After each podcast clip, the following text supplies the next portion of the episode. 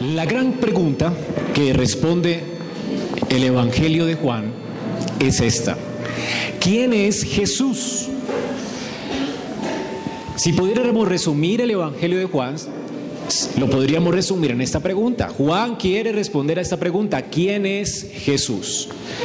Y lo que ha hecho Juan o lo que hace Juan es seleccionar algunas historias, algunas enseñanzas de Jesús, algunos discursos, como el que acabamos de leer, algunas oraciones del Señor, como la última en su, eh, antes de su muerte en el aposento alto, y todo esto Juan lo escoge para responder a su pregunta, ¿quién es Jesús? Y Juan lo hace porque la respuesta a esta pregunta es determinante para nuestra existencia. Nuestra existencia eterna depende de cómo no solamente nos respondemos a esta pregunta, sino cómo vamos a vivir a la luz de la respuesta a esta pregunta. ¿Quién es Jesús? Y Juan ya nos ha contado hasta el capítulo 5 quién es Jesús. Y hemos visto algo acerca de quién es Jesús.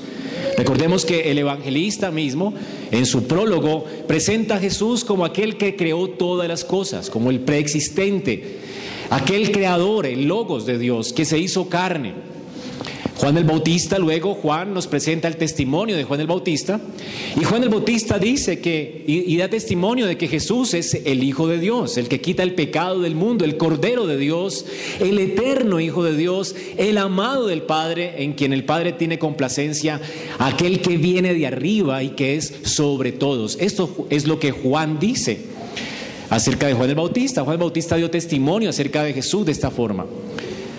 También Juan nos ha dicho que Jesús es el Dios que escudriña la mente y el corazón. Él no se fiaba de la fe de los hombres porque sabía lo que había en el corazón de ellos. Así que Jesús mismo es Dios con nosotros. De hecho, los milagros que hasta ahora hemos visto que, Juan ha escogido nos han señalado que Jesús es quien vino a hacer nuevas todas las cosas. Él vino a traer un nuevo templo, Él vino a darnos vida nueva, Él vino a darnos agua nueva superior a la que dio Jacob a Israel, un agua que salta para la vida eterna, la cual si tú la tomas no tendrás sed jamás. Y recordemos en su conversación con Nicodemo que Jesús mismo declara a Nicodemo que Él es aquel que da nuevo, un nuevo corazón a los hombres. Y de hecho Él lo hace porque Él es aquel que vino, el Hijo del Hombre que vino a morir por nuestros pecados en una cruz. El Hijo del Hombre que fue levantado en una cruz para que todo aquel que en Él crea no se pierda, mas tenga vida eterna. Y este ha sido el testimonio hasta ahora, lo que hemos visto hasta el capítulo 5 de Juan es la respuesta. Hemos visto esa respuesta de quién es Jesús. Este es el Jesús al que venimos a adorar en esta mañana, hermanos. A nuestro Dios hecho carne, aquel que vino y fue levantado para morir por nuestros pecados y que resucitó de los muertos y en quien tenemos vida eterna. La respuesta a esa pregunta es determinante para nuestra vida, para nuestra vida ahora y para nuestra vida eterna. Así que hemos visto entonces hasta ahora quién es a esa respuesta de quién es Jesús. Y el capítulo 5 de Juan es determinante porque es el testimonio oficial que Jesús da a los líderes judíos acerca de quién es Él. Si hubo algún momento en que Jesús tuvo que hablar la verdad y nada más que la verdad fue en este momento. Eh, los líderes judíos estaban acusando a Jesús por dos pecados. En primer lugar, él estaba siendo acusado por haber quebrantado el día de reposo al sanar a un hombre que llevaba varios tiempo, muchos años, eh, paralítico. Y Jesús lo restaura en un día de reposo. Así que Jesús es acusado de profanar el día de reposo. Y luego Jesús entonces dice que Él está por encima del día de reposo porque Él es Dios. Y los eh, judíos entienden que Él se está haciendo igual a Dios, porque Él trabaja igual que el Padre trabaja, es decir, Él es el que está preservando las cosas, Él es el que preserva su creación. Y el Jesús está hablando con ellos, estaba haciéndose igual a Dios, así que lo acusan también de blasfemia. Y tenían dos cargos por los cuales todo hombre debía morir según la ley de Moisés. Y por eso la Biblia dice que procuraba matarlo a partir de ese momento, porque se hacía igual a Dios y porque estaba profanando el día de reposo, dos cargos contra él. Y lo que hacemos en todo, lo que, lo que hace Jesús en el versículo 19 fue responder, la palabra allí, respondió Jesús, es una, un término legal que se usa para las cortes legales. Normalmente las, personas se iban a las puertas de la ciudad, allí eran juzgadas y luego procesadas. Y antes de que Jesús fuera procesado por el Sanedrín, allí mismo estaba recibiendo dos cargos. Y estos dos cargos tenían eh, que ver con, él tenía que pagar con la pena capital, que era la muerte. Así que la respuesta de Jesús es su defensa pública, es una defensa oficial, judicial. No es entonces la palabra de, cual, de o sea, en un espacio como una charla con algunas personas. Es una defensa. De aquí la palabra respuesta viene la palabra apologética o dar respuesta o razón de lo que creemos. Jesús está dando razón de quién es Él. Así que lo que Jesús quiere es defender su identidad. Ya hemos visto que Jesús defiende su identidad y la primera parte de esta defensa tiene que ver con que Jesús dice que Él es Dios y da razones por las cuales Él es Dios. Él es igual que Dios, Él es igual que el Padre, en obras, en poder, en autoridad. Por lo tanto, Él debe ser honrado. Y luego Él dice que Él es igual a Dios porque tiene potestad sobre la vida él es el autor de la vida, Él es el quien da vida a todas las cosas, vida espiritual y vida física. Pero también es el, Él es quien el Padre le dio la autoridad de juzgar, Él es juez. Así que Él es igual que Dios en cuanto a que da vida y juzga. Jesús pues está asegurando y, definiendo su, su identidad hasta el versículo 30.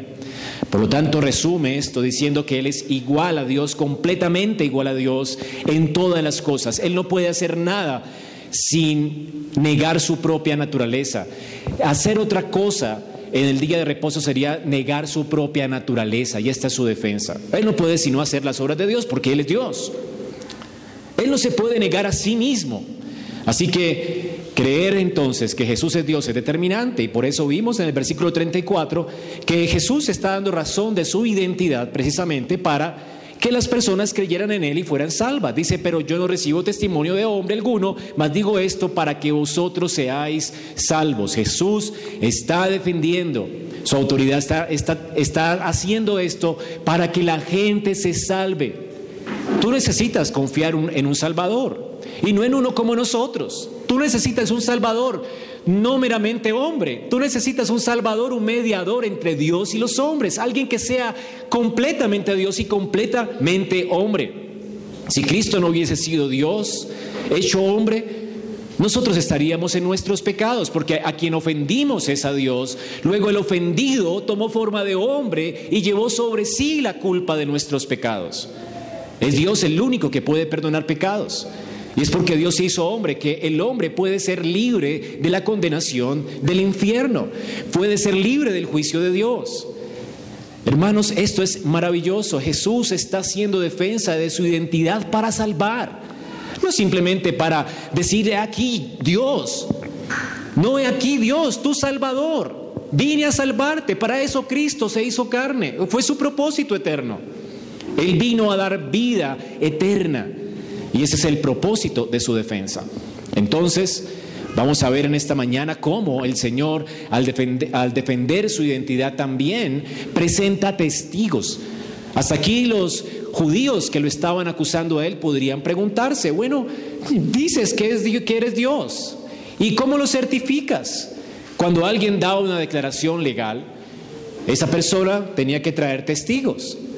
La declaración de él no era algo oficialmente reconocido, sino habían testigos. Esto es lo que dice la palabra de Dios en Deuteronomio 17:6. Dice la palabra de Dios, al que ha de morir se le dará muerte por la declaración de dos o tres testigos. Eso merecía la pena de muerte. Se necesitaban testigos, aún para que Jesús fuera eximido de la muerte en un sentido. Así que Jesús va a presentar sus testigos. Dice, no se le dará muerte por la declaración de, unos, de un solo testigo. La mano de los testigos caerá primero contra él para darle muerte y después la mano de todo el pueblo. Así que para poder acusarlo debían haber testigos y para poder defenderse debían haber testigos, testigos. Y Jesús trae testigos. Y los testigos eran aquellos que deberían echar la primera piedra sobre el acusado. Pero todos los testigos que Jesús trae, bueno, son en su defensa. Ahora, esto es lo que dice Deuteronomio y Jesús entonces se anticipa a la pregunta que seguramente estaba surgiendo. Y este está proclamándose Dios, está diciendo que es igual a Dios y que tenemos que honrarle. Ahora, ¿qué testigos tiene? Y Jesús se anticipa entonces y aquí tenemos su respuesta. Y la palabra de Dios nos dice del versículo 32 que hay otro, pues dice, si yo doy testimonio acerca de mí mismo, mi testimonio no es verdadero, no porque el testimonio no fuera de él verdadero, sino porque en una corte legal no sería admitido sin testigos, es lo que Jesús está diciendo. El testimonio de él es válido, por supuesto, pero era necesario testigos, así que Jesús trae testigos y el primero que trae es el Padre. Ahora, dice aquí, vosotros enviáis, perdón, otro, 32, otro es el que da testimonio acerca de mí. Y sé que el testimonio que da de mí es verdadero. Ese otro está hablando del Padre. Así que Jesús llama al Padre por testigo, a Dios el Padre. Dios había hablado audiblemente en el bautismo, ¿se acuerdan? Este es mi Hijo amado, en quien tengo complacencia, a Él oíd. El Padre había dado testimonio de su Hijo Él es el Hijo, su Hijo eterno, este es mi Hijo amado, en quien tengo, la palabra tengo es una palabra completa, en, auristo, es decir, el Padre siempre, toda la eternidad, desde toda la eternidad ha tenido su complacencia en el Hijo. Así que el Hijo es eterno, como el Padre es eterno. Y el Padre ha dicho que en Él tiene su complacencia eterna. Aquí está el Padre asegurando la eternidad del Hijo y asegurando que el Hijo vino a ser entonces lo que estaba planeado desde el Consejo Eterno de Dios, es decir, venir a redimir el pueblo que Dios el Padre había escogido. Así que hermanos, el Señor está diciendo aquí que otro es el que da testimonio de Él, otro, el Padre. Pero la pregunta que podría surgir entonces sería, bueno, nosotros no escuchamos al Padre hablar, ¿verdad? Los que estaban juzgándole no estuvieron en el bautismo de Juan, cuando el cielo se abrió y vino una figura como de una paloma y se puso sobre Jesús y escucharon la voz del Padre. Ellos no estaban allí. Ahora, ¿cómo sabemos que el Padre habló? Bueno, Juan presenta, perdón, Jesús presenta tres testigos por medio de los cuales el Padre ha hablado. Y el primero de ellos es Juan el Bautista. Sigue diciendo el versículo 33, vosotros enviasteis mensajeros a Juan y él dio testimonio de la verdad para que vosotros seáis salvos. Él, Juan, era una antorcha que ardía y alumbraba y vosotros quisiste regocijaros por un tiempo en su luz. Recordemos quién era Juan. Y Juan era alguien que después de 400 años de silencio vino como profeta de Dios. Todo el pueblo reconoció que Juan era un profeta de Dios. De hecho, él vino, su ministerio vino por la, la anunciación de un ángel a su papá, a Zacarías. Zacarías escuchó la voz de este ángel mientras él estaba oficiando en el templo. Y así dijo Zacarías acerca de su hijo cuando su hijo nació. Zacarías profetizó esto acerca de su hijo. Lucas 1, 76 al 79. Y tú, dice Zacarías, a su hijo, tu niño, será llamado profeta del Altísimo, porque irás delante del Señor para preparar sus caminos, para dar a su pueblo el conocimiento de la salvación por el perdón de sus pecados, por la entrañable misericordia de nuestro Dios, con que la aurora nos visitará desde lo alto para dar luz a los que habitan en tinieblas y en sombra de muerte, para guiar nuestros pies en el camino de paz. Zacarías, que era un sacerdote, profetizó acerca de su hijo estas cosas. Israel lo sabía. Todos tenían expectativas con este hombre, con Juan el Bautista. Todo el pueblo entendía que Juan el Bautista, la manera en que él nació fue milagrosa, nació de dos ancianos. Esto nos hace recordar a Abraham, la manera en que sobrenaturalmente dio Dios a Abraham, a una familia estéril, un hijo. Bueno, lo mismo sucedió con Zacarías, fue un nacimiento milagroso, el nacimiento de Juan. Zacarías recibió esto siendo anciano, siendo su mujer estéril. ¿Recuerdan esto? Como Elizabeth entonces tuvo a este hijo después de tanto tiempo de esterilidad. Esto fue un nacimiento sobrenatural y todo Israel sabía esto. La gente estaba a la expectativa con Juan el Bautista y el pueblo se amontonaba a la luz de Juan el Bautista. Él era como una antorcha que alumbraba en medio de un lugar oscuro. Así que este hombre, Juan el Bautista, era el profeta de Dios después de 400 años donde no hubo profeta en Israel. No era común el ministerio profético en Israel. De hecho, hay episodios en la historia de Israel donde Dios guardaba silencio. Después de Moisés, Dios no habló más, sino hasta los profetas de los reyes. Y hubo un lapso de tiempo muy corto de profetas. Y luego 400 años donde Dios nunca más habló. Hoy en día la palabra profecía se toma muy a la ligera. Pero siempre que habían profetas en Israel, venían acompañados con señales y prodigios milagrosos. Y noten estos prodigios con que venía el profeta eh, Juan el Bautista. Un ángel anunció su nacimiento. Su padre fue visitado por un ángel. Su esposa vino entonces y estuvo de, eh, dio a luz siendo una mujer anciana y estéril. Esto es sobrenatural. Tales eran los profetas de Israel. Venían acompañados con señales de que Dios certificaba ese ministerio, como la fuerza de Sansón, como los milagros que hizo Moisés mientras estuvo guiando al pueblo de Israel por el desierto. Así que Zacarías, siendo sacerdote, profetizó acerca de su hijo. Y Jesús está diciendo, ¿recuerdan cómo ustedes honraban a Juan el Bautista? Y de hecho Jesús está recordando que esta antorcha se apagó. Fue por un tiempo, porque ya seguramente en este momento Juan ya había muerto a manos de Herodes. Fue decapitado a causa de que él era un profeta del Altísimo. Juan pues fue el último de los profetas del Antiguo Testamento. Y fue el último de los profetas que habló como una antorcha. La gente se regocijó delante de él. Aquí tienes entonces un testigo que murió a causa de dar testimonio de la verdad. Ahora recordemos que Jesús está diciendo allí, vosotros enviasteis mensajeros a Juan. Y nos recuerda lo que leímos en, el capítulo 1 de Juan. Los fariseos habían enviado a Juan a preguntarle quién era él. Y Juan dio testimonio y ellos tuvieron que haber escuchado el informe de esas personas.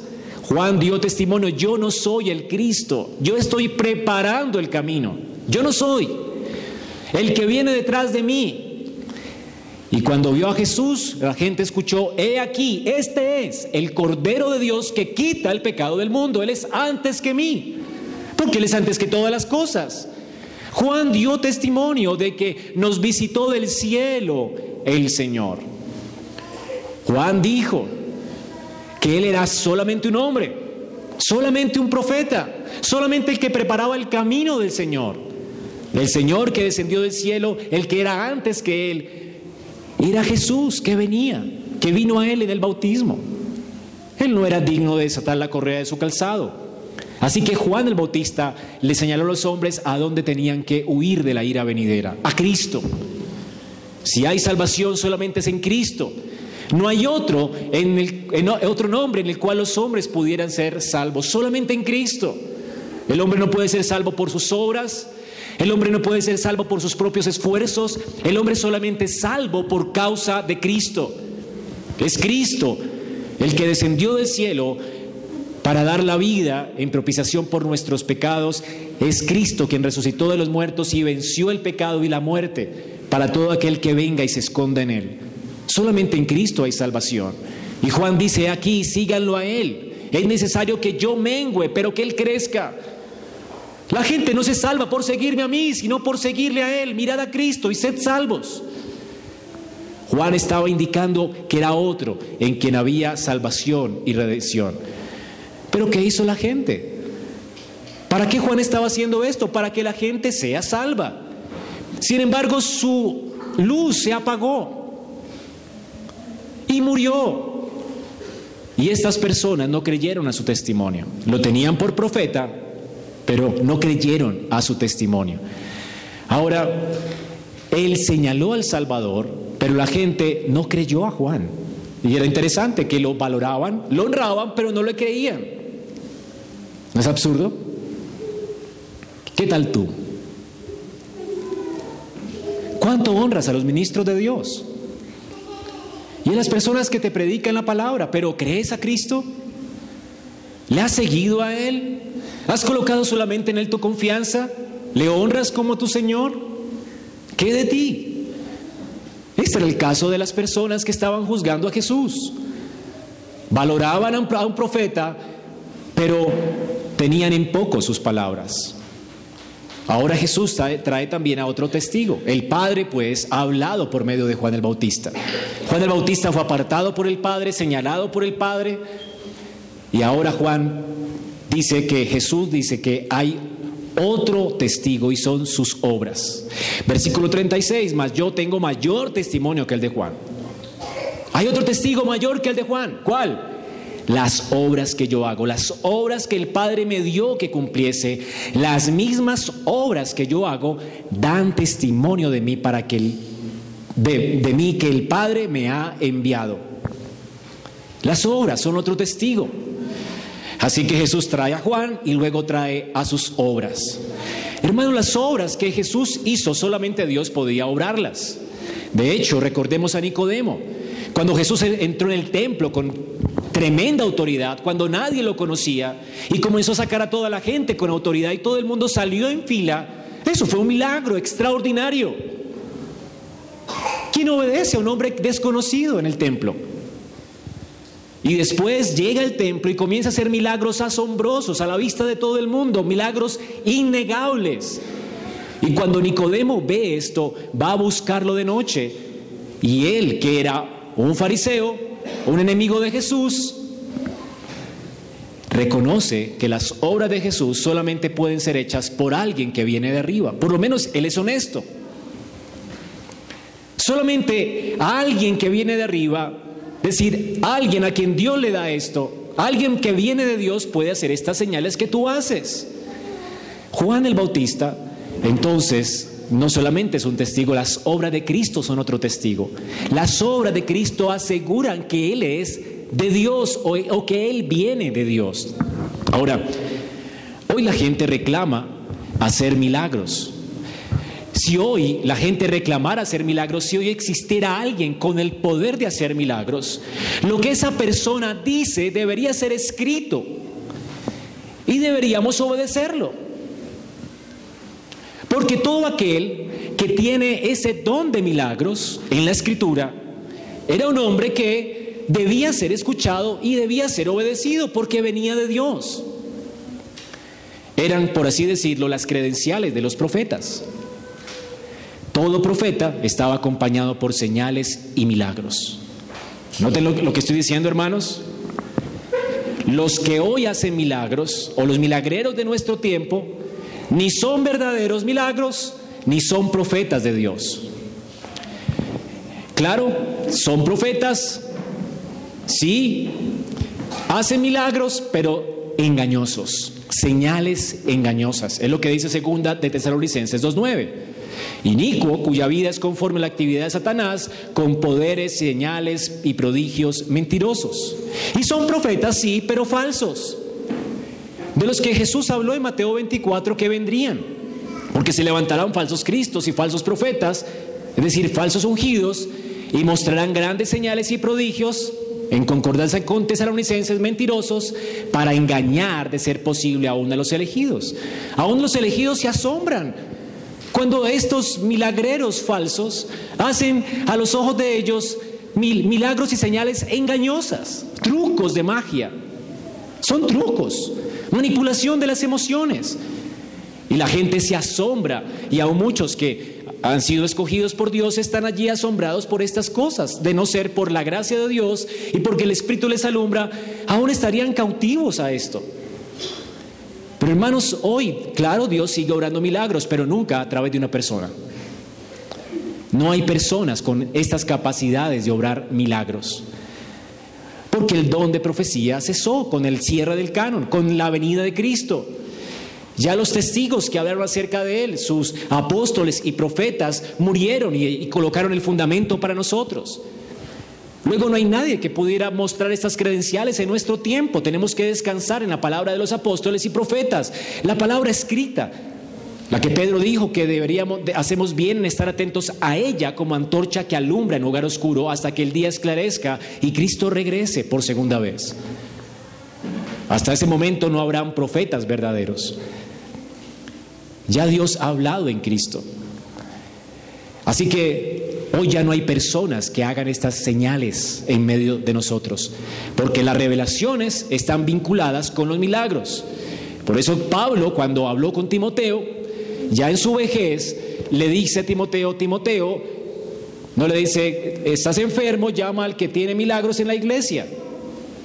Él dice, Timoteo, toma agüita con un poco de vino por causa de tu estómago y tu frecuente enfermedad. Es decir, él le aconseja tomar medicamentos. Era el medicamento común de ese tiempo. Vino con un poco de agua. O lo mismo que Dios obra milagros en nuestras vidas a través de medios ordinarios. Es decir, que tómate la medicina y Dios va a orar y tu constante enfermedad se va a atenuar.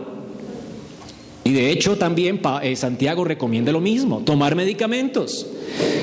¿Está alguno entre ustedes enfermo? Llame a los ancianos de la iglesia y que ellos oren por él ungiéndole con aceite en el nombre del Señor. No que el aceite tenga un truco mágico, solo que el aceite era el remedio de todo en ese tiempo. Oren por él y tómese la medicina. Y entonces la oración de fe restaurará al enfermo y no necesariamente lo curará, pero por lo menos lo alentará y él estará confiado y entregará su, su alma al Señor. Así que la escritura da por hecho de que no tenemos que esperar milagros en este tiempo. Aunque Dios podría obrarlos, no es lo que tenemos que esperar. Así que tómate tu medicamento. Y ora a Dios, quizás Él tenga misericordia y te sane, pero no hay un milagrero que, pueda orar por ti para sanarte. Eso ya no existe de este lado de la historia de la redención. Así que los milagros existían con un propósito en la Biblia. Siempre que había alguien que hacía milagros, lo que hacía esa persona era certificar que era un profeta de Dios. Así que por eso Jesús apela a este testigo. Mis milagros dicen que vengo de Dios y que soy Dios. Juan 10, 37 al 38, Jesús dice, si no hago las obras de mi Padre, no me creáis. Pero si las estoy haciendo, aunque no me creáis, crean al testigo, crean a las obras para que sepáis y entendáis que el Padre está en mí, yo en mi Padre. Ahora noten que aquí el Señor no dice que las obras que Él hace están demostrando que Él es hijo de Dios. Eso no es lo que dice. No es que los milagros digan, ah, mire, está haciendo milagros, entonces Él es hijo de Dios. No. Él lo que está diciendo aquí es que las obras que estaba haciendo demostraban que Dios estaba autenticando su identidad. Es diferente. No que Él demostrara ser Dios, sino que Dios está diciendo, Él es mi Hijo amado. Él es mi profeta. Él es de quien escribió Moisés. Sus obras lo certifican como profeta. Tienes que oírlo. Sus palabras tienen que ser escritas y obedecidas y honradas como la de los profetas. Así que tú, si tú me dices que tienes el don de milagros o que tienes el don de profeta, tenemos que obedecerte a ti. Y tus palabras deberían ser escritas en la Biblia. ¿Me hago entender? Pero este don desapareció. Ahora, Juan entonces testificó y sus milagros estaban testificando sobre su identidad, incluyendo Jesús había acabado de levantar a un hombre de 38 años de paralítico. Esos milagros estaban diciendo que él es a quien el Padre asignó como el último profeta, el profeta. Él es el Hijo de Dios. Los milagros eran un testimonio ineludible. De hecho, era tan ineludible que nadie podría eh, desestimarlos. Lo que sí pudieron hacer es atribuirle los milagros de Jesús a Satanás, y esto es la blasfemia contra el Espíritu de Dios. Porque es Dios el Padre por medio de su Espíritu que está dando testimonio de que el Hijo de Dios es, es su profeta y que tienen que oírlo. Y sin embargo ellos dicen, no, no vienen de Dios, están desestimando las credenciales. Y al desestimar las credenciales están blasfemando contra el Espíritu Santo. Y ellos que estaban diciendo, en lugar, claro, no podían negar los milagros, eran milagros. Los muertos resucitaban, los paralíticos se levantaban, el mudo hablaba, el hombre tullido se levantaba de su, de su parálisis, de su parálisis. Esto era milagroso. La pesca milagrosa, a los ojos del mundo el Señor hacía milagros. Nadie podía decir que no eran milagros. Lo que sí hicieron fue blasfemar contra el Espíritu Santo, diciendo, este hace milagros por Satanás. Es lo mismo que la iglesia moderna hace.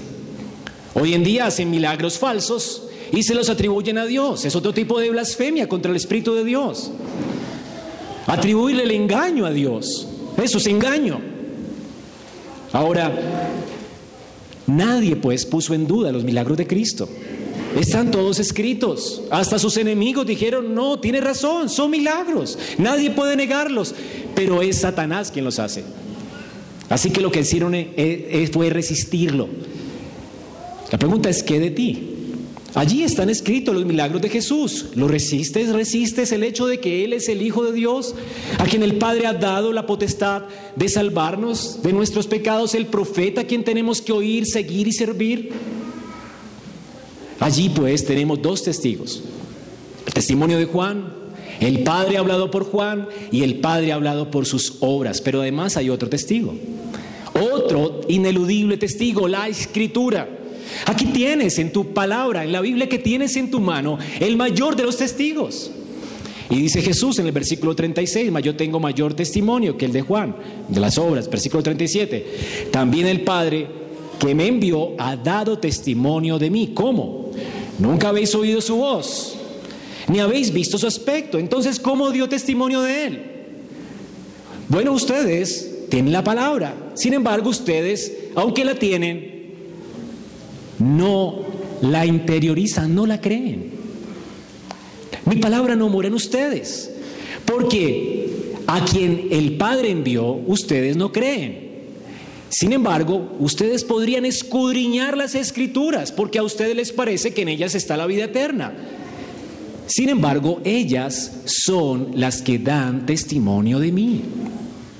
Es otra forma en que el Padre habla. El Padre no solamente ha hablado por Juan, que ellos mismos vieron y honraron. El Padre no solamente habló por medio de los milagros que Jesús hizo a la vista de todos ellos, el Padre también ha hablado por la Biblia y aquí Jesús está haciendo referencia a todo el Antiguo Testamento, o que toda la Biblia habla de Cristo. Hermanos, la Biblia no está partida en dos. No tenemos un libro cristiano y otro libro para los judíos. Toda la Biblia es cristocéntrica, es cristiana. Es un libro que habla de Cristo. Y esto es lo que dice Hechos de los Apóstoles en el versículo 3:18. Era la palabra que predicaban los apóstoles, pero Dios ha cumplido así lo que antes había anunciado por boca de todos los profetas, que Jesucristo habría de padecer. Los profetas habían hablado de Cristo. Lucas 24, 44, Jesús mismo, cuando se pareció a los apóstoles, dijo, esto es lo que yo les decía cuando todavía estaba con vosotros. Era necesario que se cumpliese todo lo que sobre mí está escrito en la ley de Moisés, los profetas y los salmos. Aquí está hablando del canon hebreo. ¿De qué habla el canon hebreo según Jesús? De él. Hechos de los Apóstoles 10:43. De este dan testimonio todos los profetas de Jesús, de que por su nombre todo el que cree en él recibe el perdón de los pecados. Los profetas hablaron de él.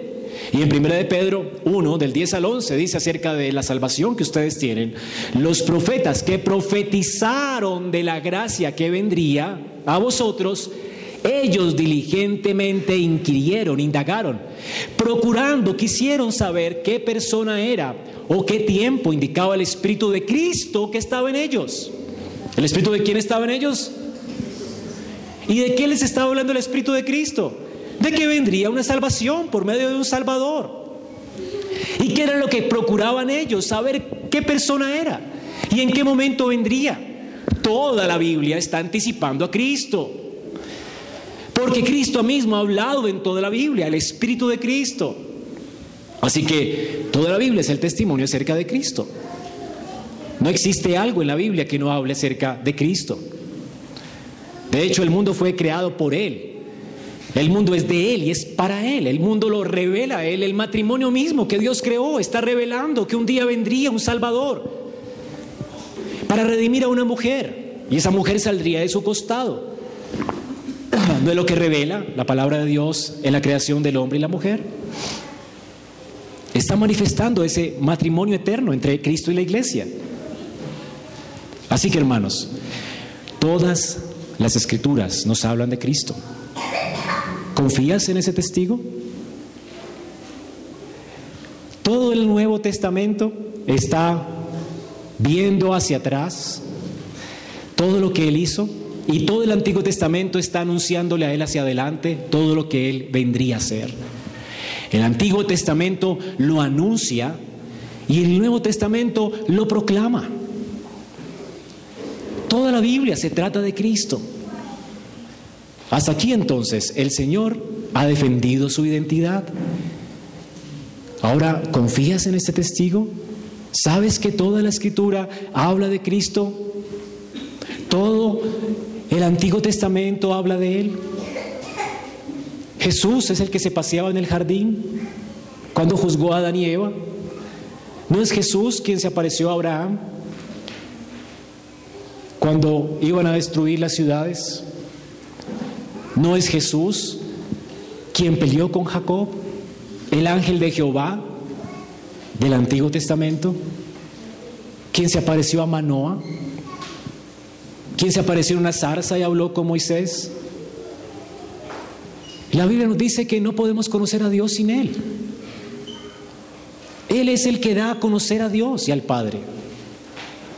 Así que Jesús siempre ha sido el revelador del Padre. De hecho, es el verbo hecho carne. La Biblia hecha carne. Toda la escritura nos habla de Él. La escritura, pues, no se trata de una escritura de moral para judíos y de un salvador para los gentiles. No. Es de un salvador para todos, para judíos y para gentiles. Hasta aquí entonces el Señor está defendiendo su autoridad y tenemos entonces que el Padre ha hablado por medio de Juan el Bautista, por medio de sus obras y por medio de la Escritura. Cuatro testimonios irrefutables que ratifican quién es Jesús. Y aunque esto no era necesario que Jesús hablara de todo esto, pero sin embargo Él lo hace para que descansemos en Él como nuestro Salvador. Hermanos, qué misericordia. Ahora el punto es, con estos testigos irrefutables, que han sido perennes en el tiempo, con la Biblia que han tratado de destruirla y no han podido, y toda ella sigue anunciando y hablando de Cristo, con los milagros de Jesús que nadie pudo refutarlos, ese Jesús de la historia que todo el mundo quiere resistir, ese Jesús que hizo grandes señales y que partió la historia de la humanidad en dos, y con todos esos milagros que hizo y con todo el testimonio ineludible que existe, la pregunta es ¿por qué la gente no cree? Y es la pregunta que Jesús va a responder aquí en el versículo 40. Y no queréis venir a mí para que tengáis vida. Hermanos, por eso es que tengo tantos prejuicios contra el evidencialismo o una manera de defender a Jesús o defender nuestra fe con las evidencias, porque las evidencias no salvan a nadie. Noten que Jesús está hablando de evidencia, de testigos, de milagros, de profetas, de cosas increíbles de la escritura que vieron nosotros sobrenaturalmente. Estamos hablando de cosas ineludibles, irrefutables. Y sin embargo, con toda la evidencia, Jesús que dice, ¿por qué la gente no cree? ¿Porque le falta evidencia? No, porque no quiere. El hombre no quiere venir a Él para tener vida. No queréis venir a Jesús para tener vida. Ellos escucharon a Juan, vieron los milagros, decían amar la escritura, la tenían como el texto sagrado, la escondían. Habían personas que escribían comas, se aprendían de memoria, tenían un alto respeto por la Biblia, sin embargo no tuvieron respeto por de quien hablaba la escritura. ¿Y por qué? Porque no querían. Eso es sencilla y llanamente lo que sucede en el mundo. La gente no quiere. No quiere salvarse, no quiere venir a Jesús, rechaza su testimonio. Aunque Dios siga testificando hoy por su palabra, hoy la Biblia de manera tan milagrosa ha sido escrita en más de no sé cuántos idiomas en el mundo. Es el libro más vendido del mundo. Hasta la puedes tener y descargar como una aplicación en tu celular personal. ¿Qué más quieres? Dios ha preservado su palabra. La ha hecho conocible a todas las naciones de la tierra. Y se sigue traduciendo y se sigue distribuyendo. Y es el libro más vendido de la historia. Y sin embargo, la gente no quiere. No quiere. Ese es el problema. No es que falten Biblias. No es que falte Biblia en una casa. Es que la tienen empolvada. Es que no la quieren, no la quieren, la resisten. La gente odia a Dios, no quiere a Dios. Es por su falta de voluntad para creer. No se trata, entonces la gente no va al infierno, sino por su propia voluntad, porque quiere. Hermano, recuerda siempre esto. La gente no va a ir al infierno por una decisión que Dios tomó. Los hombres hacen su elección. Ellos eligen resistir a Dios, eligen resistir a Cristo, eligen no creerle a Él, a pesar de las evidencias. Es como que el día de hoy está nublado y tú digas, no, está solito. Eso es necedad, es locura, pero es lo que el hombre hace con Dios. Nadie puede negarlo, nadie puede negar la existencia de Dios, nadie puede negar que Jesús partió la historia del mundo en dos, pero la gente no quiere, no quiere, no quiere. Eso es lo que, lo que dice el texto. La gente entonces no será condenada porque Dios no estuvo dispuesto a recibirlos. La escritura dice, vengan a mí los que quieran y sean salvos. ¿No nos invita la Biblia a proclamar este Evangelio a todas las criaturas de las naciones de la tierra? Dios está invitando al hombre a venir a Él, a ser salvo gratis, sin obras, por la obra de Cristo y el mundo lo rechaza. La gente entonces no será condenada tampoco porque hay un límite en la obra expiatoria de Cristo en la cruz. La obra de Cristo en la cruz es suficiente para salvar a mil mundos. El problema no es de Cristo, el problema no es de Dios, el problema es tuyo. Los hombres se condenan por causa de su propia incredulidad, de su decisión de negar a Cristo, de resistir a Dios. Así que las personas serán juzgadas por su falta de voluntad para venir a Dios. Es por su voluntad. Dios no es el responsable de la perdición de las personas. Es el hombre que no quiere. ¿Lo quieres más claro? No queréis venir a mí para que tengáis vida. No se trata de Dios, se trata de tu elección. Ahora, específicamente, el Señor es más específico aquí. Y nos dice, primero, que les falta voluntad de varias formas. En primer lugar, les falta voluntad para glorificar a Cristo. Versículo 41. No queréis venir a mí para tener vida. Gloria de los hombres no recibo, es una afirmación. Los hombres no quieren glorificarle a Él, ellos no quieren darle gloria, no quieren tomar su cruz para seguirlo, no quieren reconocer su necesidad de un Salvador, no quieren reconocer su autoridad sobre sus vidas. ¿Y por qué? No porque faltan evidencias, es por causa de su orgullo. La escritura nos dice en Juan 5:44, allí mismo, ¿cómo podéis vosotros creer? Pues recibís gloria los unos de los otros y no buscáis la gloria que viene de Dios. Jesús está diciendo aquí que la gente está muy ocupada recibiendo qué? Gloria los unos de los otros. Yo hago cosas para que me alabes. Tú haces cosas para que te alaben. Todos hacemos cosas para qué? Para engrandecernos a nosotros mismos y estamos tan contentos jugando a ser Dios que no queremos a otro Dios por encima de nosotros. Esa es la razón por la cual la gente se resiste a venir a Cristo. Su orgullo. La gente se resiste a creer porque no quiere reconocer la gloria de otro. La gloria de Cristo, la que proclama el Evangelio. El Evangelio proclama para humillarnos que toda gloria le pertenece a Él. Que toda la creación le pertenece a Él, es por Él y es de Él. y que nuestra vida debería estar enfocada en buscar su gloria, no la nuestra.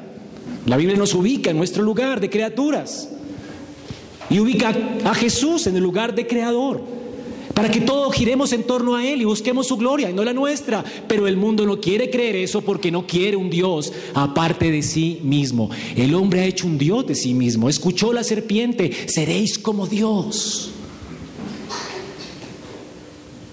¿Es lo que tú crees? Pero el Evangelio proclama la gloria de otro y la gente no quiere venir a Él por su orgullo. El hombre naturalmente no quiere sino glorificarse a sí mismo, aún teniendo una religión. ¿Para qué el hombre tiene su propia religión y se inventa sus propias religiones? Para su gloria. A ver, miren todo lo que yo hago y los sacrificios que yo hago. Y qué gloriosa es esta iglesia. Y miren lo que hacemos aquí, tan glorioso. Y cada iglesia está proclamándose a sí misma como la que tiene la verdad y no a Cristo. Y eso es absurdo. Hermanos, falta de voluntad para honrar a Cristo, pero también dice el Señor aquí que es falta de voluntad para amar a Dios, no solamente no lo quiere honrar a Él. Yo he venido en nombre de mi Padre y no me recibís. Ah, perdón, versículo 42. Mas yo os conozco que no tenéis amor de Dios en vosotros. Es la segunda razón por la cual no quieren venir a Él. No le quieren honrar y no aman a Dios. Si tú rechazas a Cristo, no amas a Dios. Esas personas al, rechazar al Mesías, al rechazar a su Mesías, estaban rechazando al Padre que decían amar. Esas religiones que dicen, no, yo amo a Dios, y, y la gente dice, no, pues son salvos porque aman a Dios. Dios, no, no hay salvación si tú no amas a Cristo. Y si no amas a Cristo, aborreces al Padre. Así que no hay salvación en otro tipo de creencia aparte de Cristo.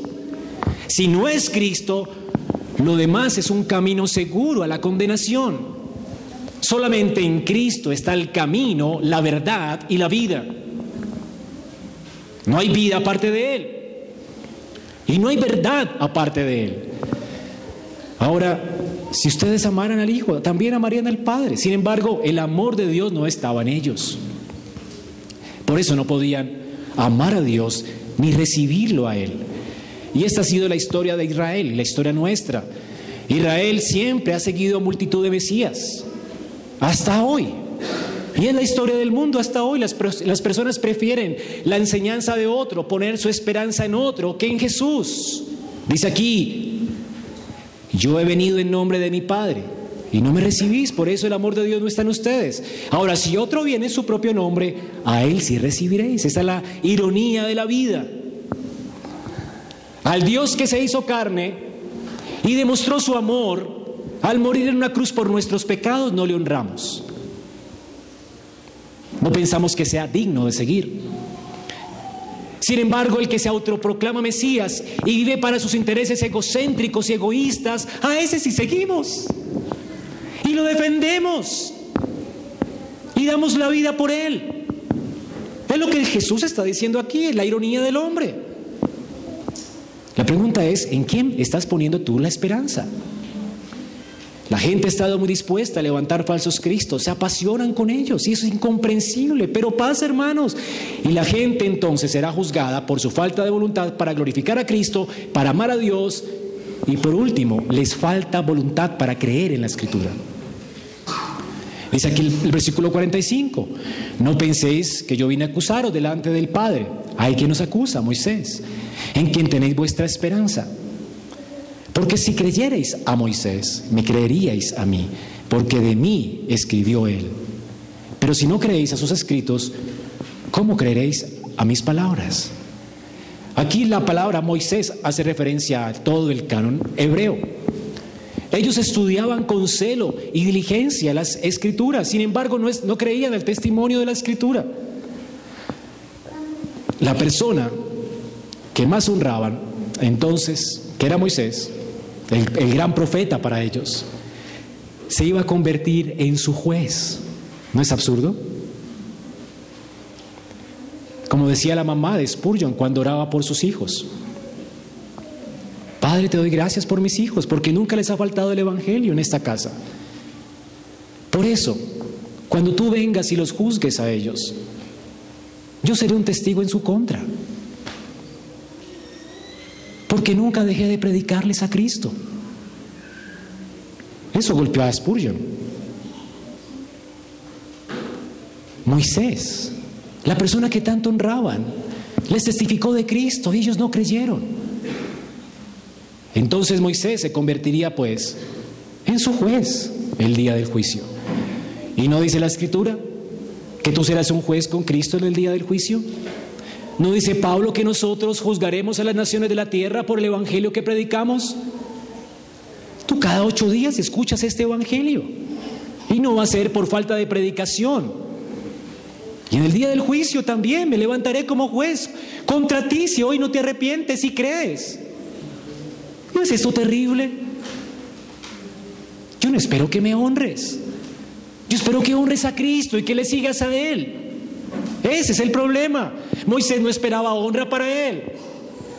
Moisés esperaba que, Él, al dar la ley al pueblo, el pueblo siguiera a Cristo, porque la ley es un ayo que nos guía a Cristo.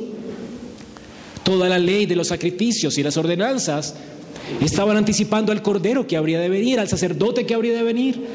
Todas las leyes ceremoniales, religiosas, políticas, todo estaba anticipando un reino que habría de venir. Para esto Moisés vino. Y sin embargo el pueblo no creyó en él. Y Moisés se levantaría pues en juez para ellos. Ahora, si la gente no cree en Moisés, dice, ¿cómo va a creer a las palabras mías? Dice, dice el Señor porque de mí habló Él. Jesús está poniendo al descubierto entonces la hipocresía de estos líderes. Y estaba llamándoles a reconocer su identidad. Y esta es una salida misericordiosa.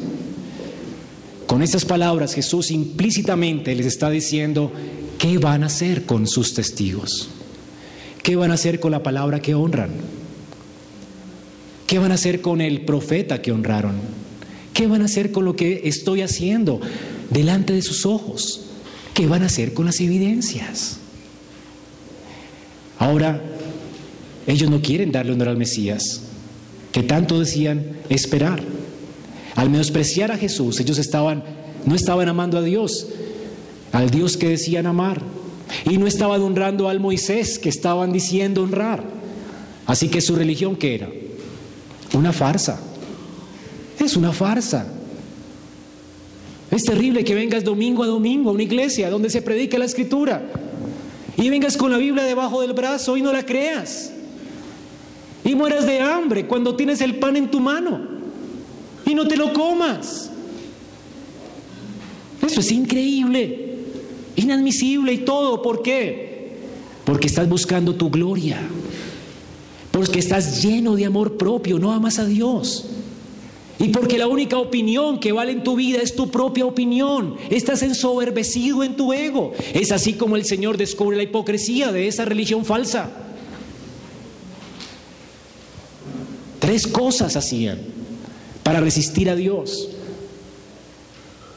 Buscaban su gloria, se amaban a sí mismos y creían que su opinión era la medida de todas las cosas. Y es por esa razón que los hombres van a ir al infierno. Ahora, termino con la exhortación, hermanos, más bien la exhortación de Jesús. ¿Ya escuchaste la defensa que él hizo sobre él? ¿Ya él ha presentado sus testigos para que creas? La pregunta es, ¿qué harás? ¿Qué harás? ¿Seguirás buscando tu gloria? ¿Seguirás viviendo para ti mismo, sabiendo que hay un Dios? ¿Seguirás amándote a ti mismo en lugar de perder tu vida por alguien que te amó de tal manera que se despojó de sí mismo, abandonó su trono de gloria, descendió de los cielos, se hizo como hombre, como uno de nosotros, y se hizo un siervo y llevó la culpa de nuestros pecados en una cruz para justificarnos? y nos demostró ese increíble amor y gracia, menospreciarás ese amor. Ahora, ¿qué harás al respecto? ¿Creerás que tú eres la medida de todas las cosas? ¿O creerás que Jesús, que Jesús es el Rey de Reyes y Señor de Señores? ¿Dejarás que Él ordene tus pasos? ¿Dejarás que sea Él, por medio de su palabra, quien ordene tu vida? ¿Qué harás en esta mañana? Esa es la pregunta para ti. Ahora tal vez tú te, estés preguntando, bueno, ¿yo cómo sé que soy salvo? ¿Cómo puedo saber si yo he sido salvado por Dios? ¿Cómo sé que no soy así? Mira, mi vida tal vez no se supone que sea como debería ser, como un cristiano debería vivir. Entonces, ¿cómo yo puedo saber si he sido salvo? Mi amigo, mi hermano, te estás haciendo la pregunta equivocada. Noten lo que Jesús acaba de decirnos. Ahora, aunque la salvación se puede evidenciar por los frutos y por las obras, la salvación no se trata de las obras. La salvación no se trata de cuán perfecto seas o estés siendo hoy. ¿De qué se trata la salvación según lo que acabamos de leer? A la luz de lo que Jesús enseña aquí. ¿Cuál es la pregunta que tú deberías hacerte en esta mañana? La pregunta no tiene que ver con tus frutos, sino con tu motivación. ¿Entiendes? La motivación. ¿Qué es lo que lleva a los hombres al infierno? No quieren, no quieren. ¿Cómo sé que Dios ha obrado en mí? Su gracia y me ha salvado. ¿Quieres? Los hombres no quieren y van camino al infierno. ¿Cómo sé que he sido salvo? Pues ya quiero, ya quiero. Se trata de la voluntad, de la motivación. Y la pregunta que tienes que hacerte no es cuán perfecto estoy siendo ahora para que tú puedas tener la seguridad de que eres creyente. La pregunta es, ¿yo deseo hoy honrar a Cristo? ¿Deseo realmente, amo a Dios, aborrezco el pecado que antes amaba? ¿Estoy buscando glorificarlo a Él? ¿Estoy deseando amar a Dios? ¿Estoy creyendo que las escrituras son mi única norma de fe y conducta? Si la respuesta es sí, creo sí quiero, aunque yo me quedo corto muchas veces y me entristece esto, pero quiero, entonces tú eres salvo. Tú eres salvo, es el certificado que Dios pone en nuestro espíritu de que somos hijos de Dios, el querer. Es la voluntad que Dios nos ha dado. Y es la voluntad que nos va a motivar a vivir para su gloria. Así que si ya tienes este sello, no tienes que mirar tus frutos. De hecho, tú no vas a tener frutos en tu vida cristiana si no trabajas en el campo que te ha sido dado. Observa una, una cosa para ilustrarte y vaya de aquí animado. La vida cristiana es como que te entregaran a ti un campo y te entregaran todas las semillas para que ese campo esté lleno de buenos frutos. Y ahora ese campo es tuyo, te pertenece, esa es la salvación para ti. Imagina que tú lo heredaste, imagina a alguien que lo heredó. Aquí está tu campo, la propiedad es tuya, dice la notaría que es tuya. Ve y siembra ese campo de buenos frutos y cosecha buenos frutos para la gloria del Señor. Y él va a su terreno se, siembra el primer día unas semillas, las tapa y tiene costales de semillas para sembrar. Y sin embargo él dice, será mío. ¿Será que es verdad? Tanta, tanta maravilla es verdad.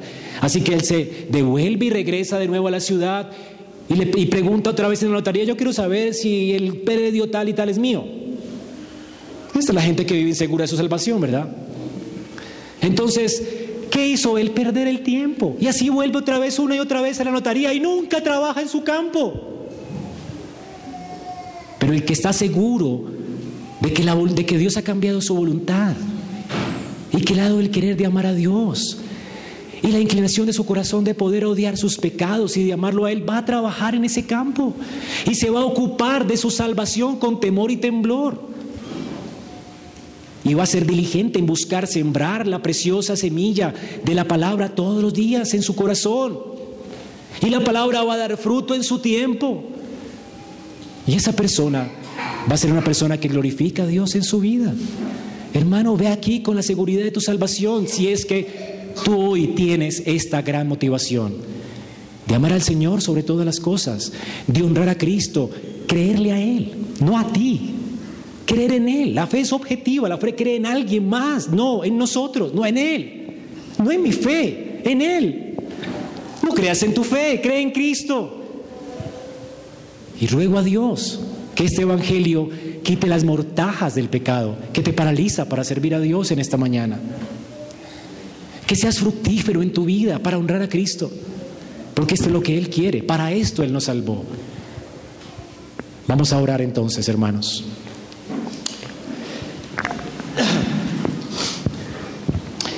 Señor, gracias por recordarnos en esta mañana quién eres. De manera que podamos tener vida en tu nombre. Tú eres el Dios que descendió del cielo, que vino a morir por nuestros pecados, que resucitó entre los muertos para darnos vida nueva en Cristo, en Él. Señor, tú eres todo para nosotros. Ayúdanos pues cada día renunciar a nuestro orgullo, altivez, amor propio y, y hacer la medida de todas las cosas. Ayúdanos a someternos a ti, a amar tu palabra, a amarte a ti sobre todas las cosas, a llevar nuestra cruz cada día y a seguirte. Y gracias porque eres tú el que das ese querer, porque nadie quisiera hacerlo a no ser que tú obres una nueva vida y nos des una nueva vida por tu Espíritu. Señor, tu salvación consiste en esto, no en las obras, sino en una nueva vida que tú das por el Espíritu. No podemos salvarnos de nuestra vida miserable, orgullosa, de amor propio y de altivez. Pero lo que es imposible para el hombre es posible para ti. Tú salvas, Señor. Y ruego, Espíritu de Dios, que salves, que salves en esta mañana a los que aún no han creído en tu nombre, que cambies su voluntad, que le des vida a cada uno por tu Espíritu Santo. Señor, obra en esta mañana por tu palabra. Señor, que ocurra este milagro hoy de la regeneración en los que no han venido a Cristo. En los que ya han venido a Cristo, en los que ya tienen esta voluntad, Señor, que sigan trabajando con temor y temblor en esa salvación que tú le has dado por gracia de manera que se sigan viviendo para tu gloria y den frutos dignos de arrepentimiento cada día, y tu nombre sea conocido entre las naciones de la tierra. Yo ruego esto, Padre, en el nombre de Cristo Jesús. Esperamos que este mensaje haya sido edificante para tu vida. Si deseas este y otros mensajes, visita nuestra página en internet, iglesiaraa.org. Este es un recurso producido para la Iglesia Cristiana Bíblica Raha.